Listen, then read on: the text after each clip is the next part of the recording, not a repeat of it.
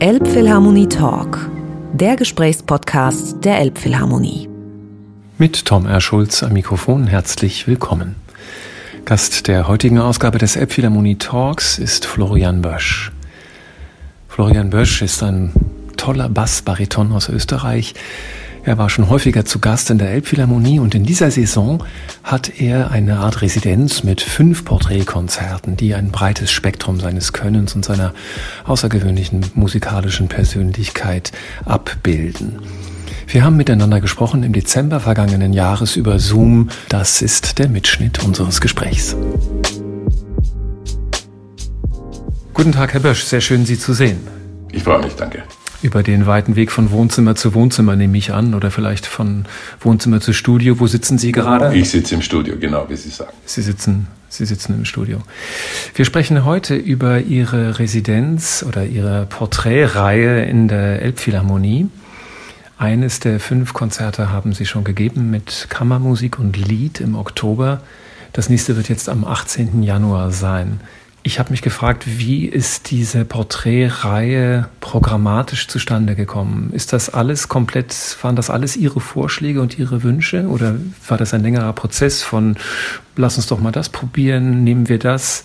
Wie kam das? Ja, das ist, eine, das ist ein Prozess, ein dialogischer Prozess zwischen, zwischen den, der Elbphilharmonie, meinem Management und mir, wo, wo man einfach sich darüber verständigt, was ich gerne machen würde oder was mir ein Anliegen ist und was die Elbphilharmonie in der Saison äh, für, für Programme hat, für Zusammenarbeiten hat, die, die darin etwas abbilden, wo ich gut dabei sein könnte.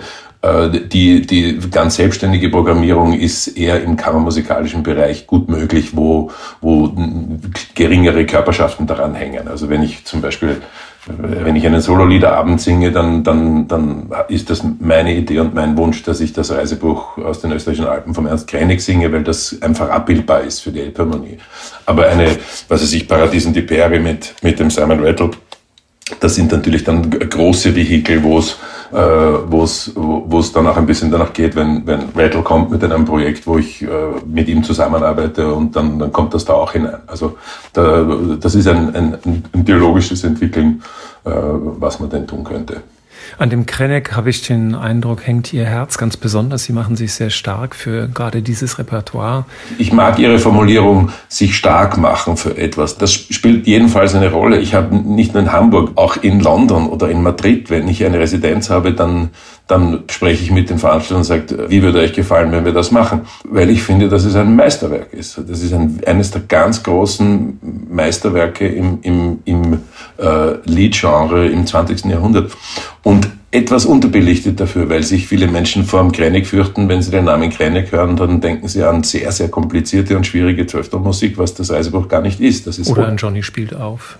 Ja, ist auch noch im Begriff. Das wäre auch nicht ein problematischer Krennig. Also jetzt, wenn ich sage, für eine, eine tonale äh, Hörgewohnheit oder Hörerfahrung. Es ist ein unfassbar äh, großartiges Werk, sowohl musikalisch als auch textlich. Also der Ernst Kreinig ist ja selber der Dichter äh, dieses, dieses Werkes und ist ein ganz, ganz großer, großer Schriftsteller und ganz großer äh, äh, Lyriker in, in, in diesem Werk. Und ich glaube, dass es für mich als Österreicher in einer, in einer gewissen Nähe dazu thematisch, äh, auch sprachlich oder im, im, im, im Verständnis von, von vielen Dingen, die darinnen äh, damals Platz gefunden hat, aber für heute, für unser europäisches Verständnis immer noch eine starke und, und, und wichtige Gültigkeit haben, dass ich, dass ich versuche, nach meinen Möglichkeiten äh, für, für einen solchen Liederzyklus etwas zu tun. Ich habe das vor einigen Jahren aufgenommen und und äh, es ist mir ein Anliegen, dass, dass ich für die, sagen wir mal, für das, das zukünftige Destillat der, der großen Werke in, in diesem Genre, also im deutschen Lied, dass, da, dass ich das meinige dazu tue, dass dem Ernst Kreinig mit diesem Werk ein, ein, ein adäquater Platz mehr und mehr eingeräumt wird. Und das ist dann eine sehr schöne Möglichkeit in einem Porträt oder in einer Residenz, äh, äh, die Einladung zu erhalten, so, so frei zu programmieren, dass man sowas ansetzen kann. Und bis jetzt war es auch immer eine, eine große Freude und eine große positive Begegnung für das Publikum. Und das Publikum der Philharmonie ist ja auch immer besonders entdeckungsfreudig und sehr offen für Dinge, die es noch nicht kennt. Das ist eine schöne Erfahrung, die wir immer wieder gemacht haben. Ich habe mich gefragt, äh, Sie haben selbst erwähnt, Krennek ist ja sein eigener Lyriker gewesen in dem Fall dieses Reisebuchs. Ist das so wortmächtig, wie Sie mir erscheinen, so wichtig Ihnen die Sprache ist, das Wort, ist das eine Tätigkeit, die Sie mehr oder weniger im Geheimen auch verfolgen oder anstreben, das Schreiben? Also ist ganz, das kann ich ganz, ganz klar verneinen. Ich bin sicher mit unterschiedlichen Talenten ausgestattet. Schreiben gehört definitiv und zwar in erster Reihe nicht dazu. Schreiben konnte ich nie, weder rechtschreiben, auch äh, sonst irgendwie schreiben. Es ist mir von der Zeit falsch, es ist mir zu langsam. Ich bin mit meinen Gedanken, ich kann meinen, meinen, meinen Gedankenfluss nicht nicht in eine, in eine, in eine, in ein Zeitkontinuum zwängen, das schreibbar wäre. Ich kann, ich kann manchmal ganz gut sprechen und ich kann auch Texte diktieren, äh, aber Schreiben ist für mich ein eigentliches Ding der Unmöglichkeit. Gehen wir mal dann doch chronologisch wieder ein bisschen zurück vom Krenek zum Januar, Februar. Da sind Sie gleich an zwei Abenden mit Anna Prohaska auf der Bühne. Äh, darf ich fragen, wie lange Sie schon miteinander singen? Viele Jahre. Ich glaube, dass die Erstbegegnung mit der Anna war vor wirklich vielen Jahren, vor über zehn Jahren. Im Luzern-Festival haben wir irgendwann einmal ein Konzertprojekt gemeinsam gehabt und das ist eine, eine, äh, eine ja, eine mittlerweile schon über viele Jahre laufende Zusammenarbeit.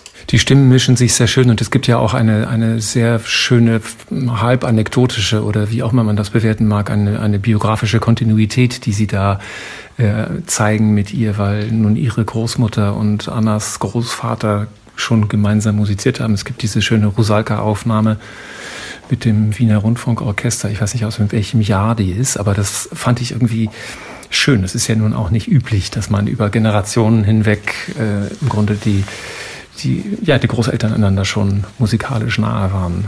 Haben Sie das früh gewusst? War das mal Thema zwischen das Ihnen? Sagen Sie mir jetzt gerade, ich wusste das nicht. Das wussten Sie gar nicht. Das wusste ich nicht. Das ist auch überhaupt kein Thema zwischen uns. Also wir, ja. wir, wir, wir, ich, ich selbst begreife mein Arbeiten nicht in einem Generationskontext und ich habe das bei der Anna auch äh, nie so empfunden. Aber wir, wir verstehen uns in, in verschiedener Hinsicht und interessieren. Wir gehen gemeinsam, wenn wir irgendwo auf Konzerten sind, ins Kino und, und, und besprechen Filme und, und, und Sachen. Also die ist eine, eine hochinteressierte und interessante Person, mit der es nicht nur spannend ist zu, zu musizieren, sondern auch sonst Zeit zu verbringen. Es gibt eine wunderbare Aufnahme von Ihnen mit äh, Theodor Kurenzis und Musik Eterna und diesem Revuelta-Lied von Gustav Mahler, was Sie mit einer ungeheuren Kraft und Werbe äh, singen. Das ist großartig, wie ich finde. Ich habe Kurenzis häufig erlebt, auch häufig mit Sängern und Sängerinnen erlebt und liebe ihn über alles und habe mich immer gefragt und frage Sie das jetzt, wie ist das als Sänger, so dicht bei einem Dirigenten zu stehen, der einem eigentlich jede Phrase, die man singt, irgendwie in the face vormacht selbst? Kann man das, kann man davon ganz abstrahieren oder ist das noch vielleicht sogar etwas, wo man sagt, der ist so nah an mir, das ist total in Ordnung? Wie sehen Sie das? Naja, ich sehe es natürlich ein bisschen anders, weil ich es so sehe und das ist ein unglaubliches Kompliment, das ich dem, dem Corenzis machen möchte. Ich bin selten in meinem Leben so gut begleitet gewesen wie von Currencies. Wenn der das mag und wenn man sich dort auf Augenhöhe als Musiker trifft und äh, ein gemeinsames entwickelt, dann begleitet er. Und zwar mit jedem Atem und mit jeder Nuance und transportiert das in Echtzeit äh, einzigartig in sein Orchester. Das heißt, das heißt, ähm, ich würde sagen, dass im, im, Idealfall und mit wirklich großen Dirigenten ist das so, es nicht, äh, nicht eine, eine, eine, eine Kategorie ist, die in eine Richtung geht. Es ist nicht so, dass ich singe, was er haben möchte oder dass ich seinen Gestus erfülle. Es ist aber auch nicht so, dass er äh, begleitet, äh, was ich denn singe und er folgt dem nach, sondern es ist eben diese, durchaus an die Magie grenzende äh, Gemeinsamkeit, in einer gemeinsamen Empfindung, in einer gemeinsamen, im gemeinsamen Musizieren. Äh, so wie das ist mit einem kongenialen äh, Klavierbegleiter, der mich begleitet und ich ihn gleichsam begleite, ist das mit einem mit einem Dirigenten vom Format eines Correntes, eines Simon Rattle oder eines Ivan Fischer und viele mehr, so dass, dass, es, dass sich die Kategorie des Wer begleitet wen oder wer erfüllt wessen Imagination und Gedanken auflöst in diesem gemeinsamen Musizieren. Und mit Correntes ist es genauso. Das ist ein großer Musiker, ein hervorragender Dirigent. Ich war natürlich unglaublich gespannt, wie ich zum ersten Mal nach, nach Bern bin, um zum ersten Mal mit ihm zusammenzuarbeiten, weil man ähm, nicht weiß, was ihn erwartet und viele SängerkollegInnen auch durchaus Schwieriges und Problematisches zu berichten haben. Ich kann das nicht. Ich kann sagen, dass ich dort einen, einen offenen, interessierten Vollblutmusiker äh, erlebt hat, der interessiert war an, an mir als Musiker und als Sänger äh, und Interpret und wir eine wirklich spannende, äh, sehr schöne gemeinsame Arbeit hatten. Wie tief ist man da drin in dem Moment, wo man da singt? Ist das wirklich eins zu eins, man wird zu dieser Figur oder ist da immer noch eine, eine Distanz des Interpreten? Eine schwierige Frage, weil einerseits ist, ist mein Credo für meine Arbeit ähm, die Identifikation. Also ich, ich stehe auf dem Standpunkt, weil es nun einmal meinen Möglichkeiten und meinem Temperament entspricht, dass das Einzige, was ich äh, weiß und wovon ich zu erzählen habe, ich selbst bin. Äh, und dass, ich, dass es eben um Identifikation geht, um mein Erleben, meine Erfahrung und meine Vorstellung, meine Vorstellung von dem, was, äh, was, äh, was es bedeuten könnte, wenn ich Material, also Text und, und Musik auf mich wirken lasse, in dieser Resonanz dann zu erzählen, was mir da widerfährt. Und das zweite ist die Frage der Kontrolle. Das zweite, das zweite mhm. ist die Frage, wie viel, wie viel Kontrolle und wie viel, wie viel äh, Kontenance braucht das Singen? Und das ist immer eine schwierige Frage. Ist das eine Gratwanderung? Nee, das macht, das ist auch wieder eine Frage der, der Temperamente, wer, wer es wie macht und wer es wie meint und wo es einen hinzieht. Mich zieht es immer an die Grenze. Also ich finde, dass ich, ich, ich interessiere mich für, für, für den Grenzbereich im, im subjektiven Erleben des Tuns, also in der Gegenwärtigkeit des Grenzbereiches, aber auch in der Überprüfung der Bedeutung von, von, von Werk und Disziplin in diesem Moment. Also meine, mein, das, mein Selbstverständnis meiner Arbeit ist nicht der, die Mitte, also nicht das, was ich möchte es nicht, ähm, ich möchte es nicht despektierlich äh, sagen, wenn ich es Mainstream nenne, aber der starke Strom mhm. in der Mitte mhm. ist nicht meine Heimat, sondern meine Heimat ist äh, ist der Rand und die Auslotung der Limes. Das ist, die, das ist, in der, das ist ein Teil der Prozesshaftigkeit meines Tuns. die Auslotung der, die Limits, Auslotung der Limits, also der, der Limits, ja. Der Grenzbereiche. Ja, weil es ja auch darum geht, dass, also die, wenn man, wenn man, das ist eine, eine spannende Frage. Warum, warum sucht man sich, wenn man in sich einen, einen äh, künstlerischen, einen Ausdruckswillen hat, warum sucht man sich eine Disziplin, die so relativ eng begrenzt ist, wie die klassische Musik, nicht? Wo wir mhm. notierte Notenwerte im schlimmsten Fall noch dazu mit einer Metronombezeichnung und sonst etwas und einen, also der Timecode ist klar, wir haben eine aufführungspraktische äh, Konzeption von wie es denn sein sollte und so weiter und so fort. Also wir begeben uns in einen eigentlich radikal kleinen Raum, als ein Maler vor einer weißen Leinwand oder ein Komponist vor einem weißen Blatt oder ein Schriftsteller vor einem weißen Blatt. Dafür sind Sie vor dem Horror Vakui weitgehend gefeit, weil es ist ja schon was da. Einerseits das und es ist in der subjektiven Wahrnehmung, ist in einem so scheinbar kleinen Raum dann sich aber innere und persönliche, individuell gefühlte Freiheit zu schaffen, ist dann wieder proportional sehr groß. Das heißt, denn wenn wir in der klassischen Musik, wenn wir äh, die, die Grenze um einen Millimeter verschieben, ist es ein erlebtes Großes. Und, und wir gehen immer in die Befreiung. Der Prozess des, des Musizierens äh, in der Klassik, da wo, also, wo die Musik vornotiert und fertig ist, unter Anführungszeichen, ist das Herangehen im Musizieren ein graduelles, schrittweises, immer freier werden. Wir befreien uns und dieser, der Befreiungsakt ist etwas sehr Spannendes. Im Umgekehrten, wenn Sie sich eine weiße Leinwand vorstellen, ist die die relative Freiheit in dem, was es wird, mit jedem Strich, den sie darauf setzen, minimiert. Mhm. Man grenzt sich ein. Ganz ja. genau. Schöne, schöne Perspektive. Andere Frage, klassische Frage für den nicht mehr so viel Opernsänger versus den, den Leadsänger.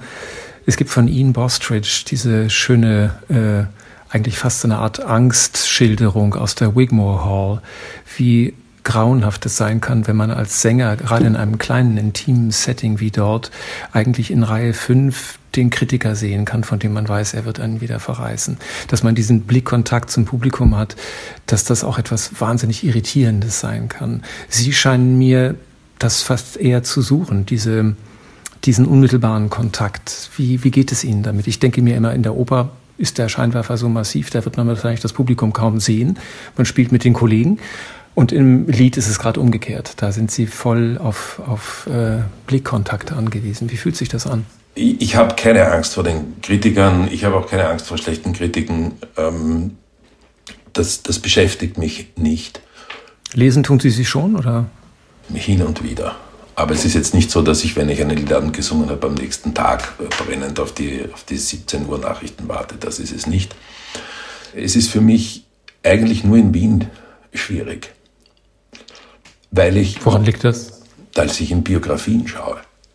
Mhm. In Wien, wenn ich im Musikverein oder im Konzerthaus einen Liederabend singe, sitzen, weiß ich nicht, äh, äh, einige Dutzend kann sein Menschen drinnen, die ich kenne. Weil Wien ist eine kleine Stadt, ich lebe da seit fast 50 Jahren, da kennt man schon einige Menschen. Das ist etwas, was durchaus schwierig sein kann, weil, weil der, der Zustand und das ist dann wieder eine sehr persönliche, subjektive Geschichte, in welchem, welchen Zustand oder welche Befindlichkeit man, man sucht für, für einen Liederabend. Ich, ich, ich möchte, ich suche ja tendenziell eher den Kontrollverlust als die Kontrolle. Ich möchte, ich bemühe mich, ähm, so durchlässig für mich zu sein, dass ich, dass ich im Moment etwas spüre, was ich im Moment sagen kann. Für mich, für mich gilt im, im Liedsingen der Moment eigentlich über alles. Und das heißt, dass man die Kontrolle über das, was die eigene, das eigene Stream of Consciousness, wie man es nennt, das Bewusstsein und was es einem in dem Moment erzählt ist, wenn man das graduell abgibt, dann kann man auch nicht verhindern, dass einem das Gehirn etwas erzählt, mit dem man in dem Moment gar nichts Verwertbares oder Vernünftiges äh, tun kann, sondern es erzählt einem dann halt Dinge, die einem, die einen ja nachgerade fast belasten oder irritieren. Und, die, und wenn, wenn ich jetzt in, in, in Wien meinen Blick durch den Konzertsaal schweifen lasse, kommen mitunter, deswegen sage ich, ich schaue in Biografien, weil, weil irgendwelche Geschichten oder Zustände oder das Gehirn einfach ungeheuerlich äh, unkontrolliert irgendwelche Datenmassen herauswerfen kann, was mir, wenn ich, wenn ich in, in New York bin, nicht passiert oder auch in London weniger, aber ich, da kenne ich mittlerweile auch schon einen Haufen Leute, aber ähm, im Grunde ist es ja so, dass man davon ausgehen sollte, dass die Leute, die in, in Liederabende gehen, also wenn ich jetzt von meinen Liederabenden spreche, dass die Leute, die in meine Liederabende kommen, sich dafür interessieren, was ich tue. Wie wappnen Sie sich in Wien? Nehmen Sie einfach die Brille ab oder die Kontaktlinsen raus? Oder? Man kann sich nicht wappnen. Man kann sich nicht wappnen. Das ist. Man will sich ja auch gerade nicht wappnen, wenn man sich so durchlässig machen will. Nein, nein, Sie dürfen, man darf nicht wappnen, weil, weil das, das, so funktionieren wir nicht. Ich kann nicht eine Firewall rauffahren für biografische Informationen von der Urstrumpftante, die gerade eine Krebsdiagnose bekommen hat und und aber die Firewall unten lassen für was bedeutet mir äh, der Text, die Musik, die die Welt. Das geht sich nicht aus. Es ist ein bisschen eine Entweder-oder-Geschichte. Und da bin ich halt für oder. Ich bin für alles rein, schau mal, was passiert. Vor, vor über 20 Jahren habe ich meine erste Musiktheaterproduktion gemacht in Wien. Da habe ich noch studiert und die, die deutsche, äh, russische Regisseurin Inga Levant hat am zweiten Tag zu mir einen der entscheidendsten Sätze gesagt, der mich begleitet, meine ganze, meine ganze Arbeitskarriere. Florian, nobody ever died of bad theater. Ja, es ist eine ultimative Wahrheit. Niemand stirbt daran ich bin unendlich dankbar, dass, dass mein Beruf nicht davon handelt, dass wenn ich einen kleinen Fehler mache, als Hirnchirurg oder als Herzchirurg oder sonst was, irgendjemand für sein Leben damit gezeichnet. Ich habe eine unglaubliche Hochachtung vor den Menschen, die, die mit dieser Verantwortung umgehen können, wenn sie die Arme in die Höhe tun und jetzt als Hirnchirurg äh, solche Sachen tun. Ich bin kein Hirnchirurg.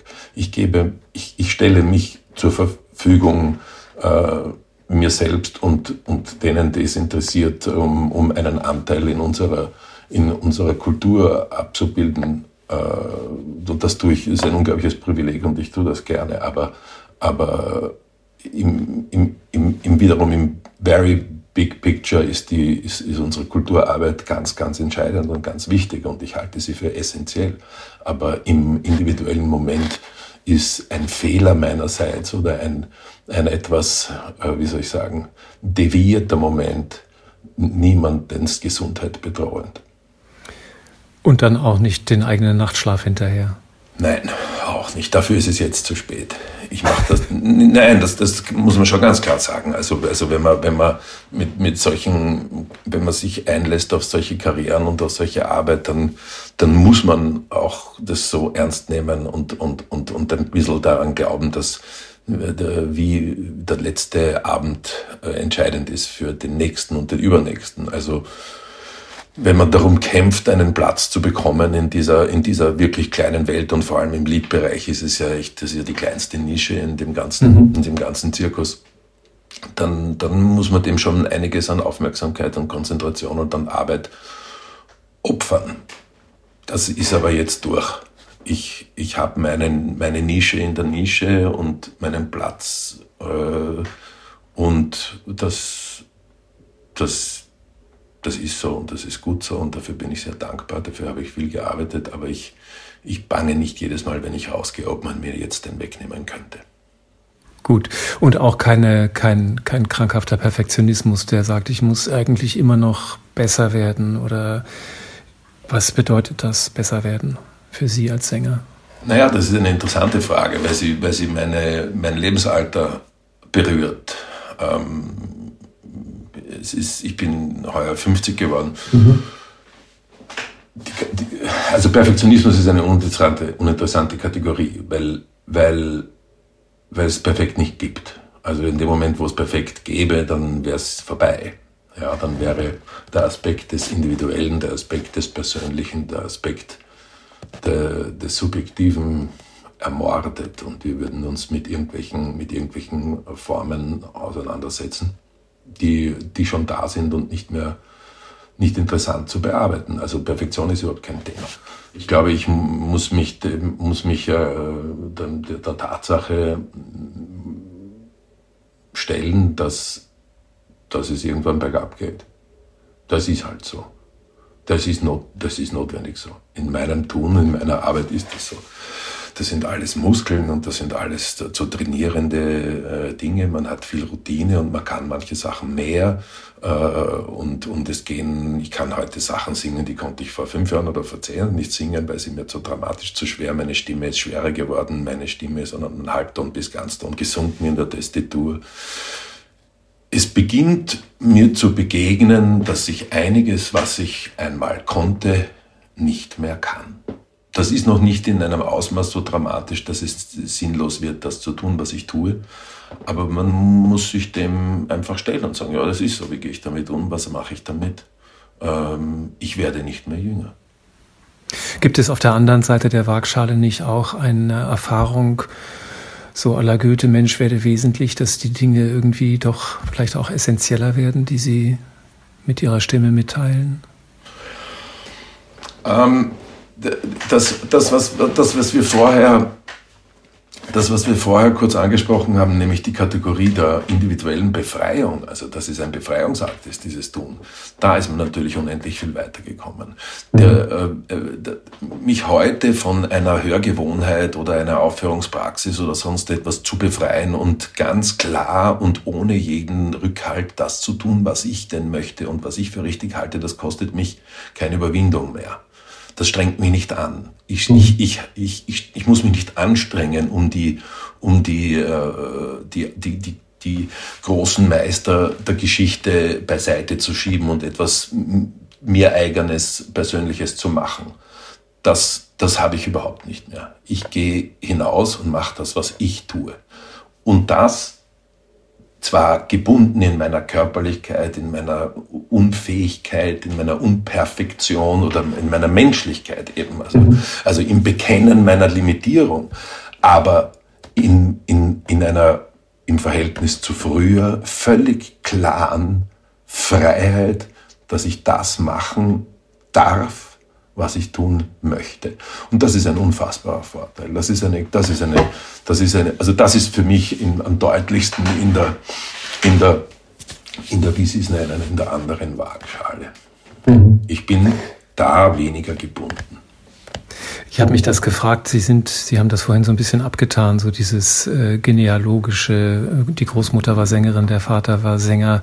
Ähm, man hat dann so die Vorstellung, ja, das ist ihm in die Wiege gelegt, da hat er bestimmte Dinge sich gar nicht irgendwie durchkämpfen müssen, sondern das war alles schon da oder das war angelegt, das hat man ihm alles schon gezeigt, worauf es ankommt sozusagen.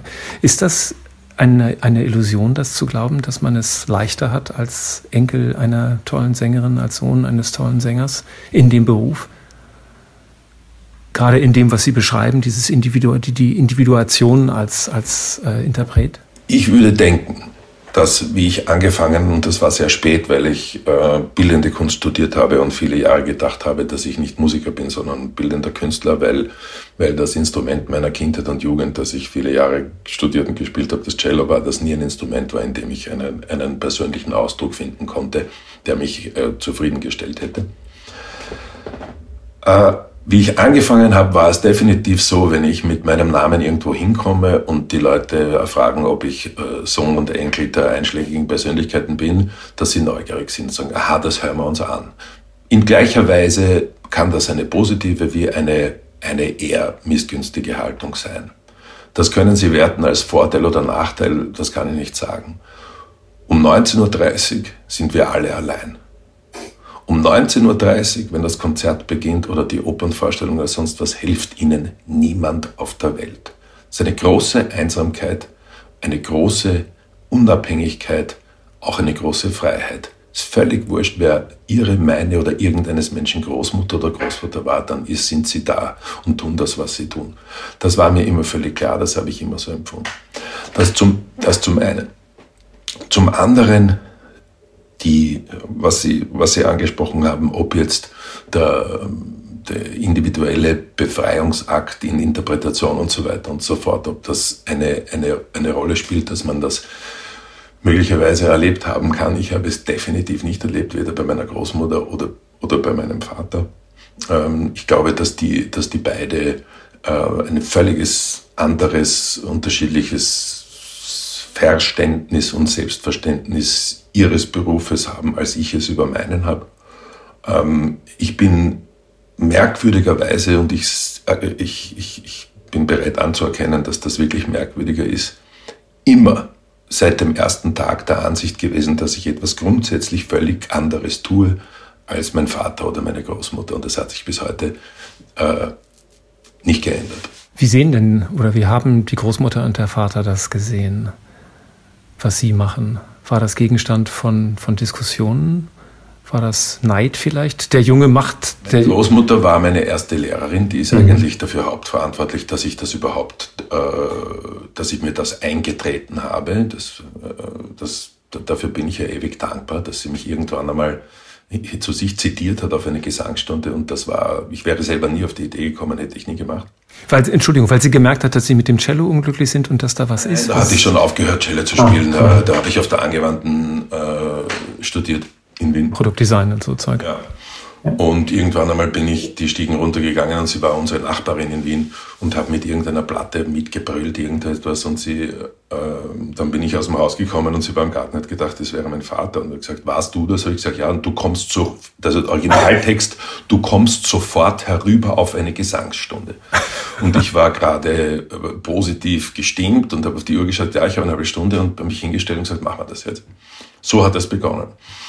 Und, und das, das was, was mich dann daran gefesselt hat, war das klingende Wort. Also das es war nicht jetzt irgendwie, ich wollte nicht, ähm, ich weiß nicht was, Don Carlos oder, oder, oder Wagner singen, sondern, sondern Goethe und, und Schiller und Heine und Eichendorff. Und das waren die, das waren, dass das in so gigantischen Vertonungen existiert, das war der eigentliche Grund, warum das so geworden ist. Und in dem Moment, wo ich dann auf die, wo ich die Musikuni gegangen bin, habe ich auch dann aufgehört, mit ihr zu arbeiten und andere Gesangslehrer gefunden. Aber die Grundausbildung, die ich von ihr genossen habe, war eine gute und ich musste nicht umlernen. Das war ganz wichtig. Mein Vater hat, ähm, dem habe ich, mit dem habe ich ein sehr klares, klares Verhältnis darüber gehabt, gesagt, er ist nicht eingeladen dazu, irgendwie ein Statement abzugeben, außer ich frage.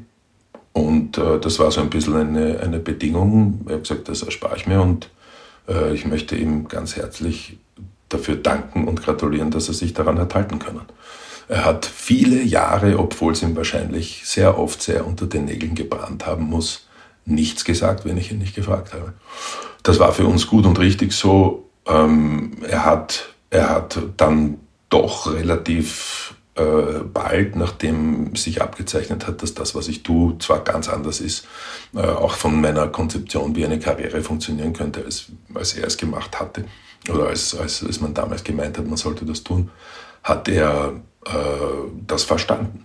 Also ich kann mich noch genau erinnern an wie ich meine erste Winterreiseaufnahme, ähm, die erste Einspielung Winterreise ähm, hat er gehört und dann hat er nach ein paar Monaten hat er sich bei mir gemeldet und wir haben darüber geredet und hat er gesagt, ähm, ich, ich hab, das hat mich eine Arbeit gekostet, aber du hast mich zu einem besseren Zuhörer gemacht, weil es nun einmal anders ist als als, äh, als er sich's gedacht hatte und als er es gekannt hat und dass es einfach eine Anforderung ist an das, an das Hören, was denn gemeint ist und, und äh, dass es dann aber auch was bringt, wenn man sich darauf einlässt. Also he, mittlerweile ist er ein, glaube ich, ein, ein, ein begeisterter Hörer der Aufnahmen, die ich, die ich abliefere und wenn er in Europa ist, ist er in Konzerten und in Aufführungen und ein sehr, sehr supertiver, äh, positiver Zuhörer.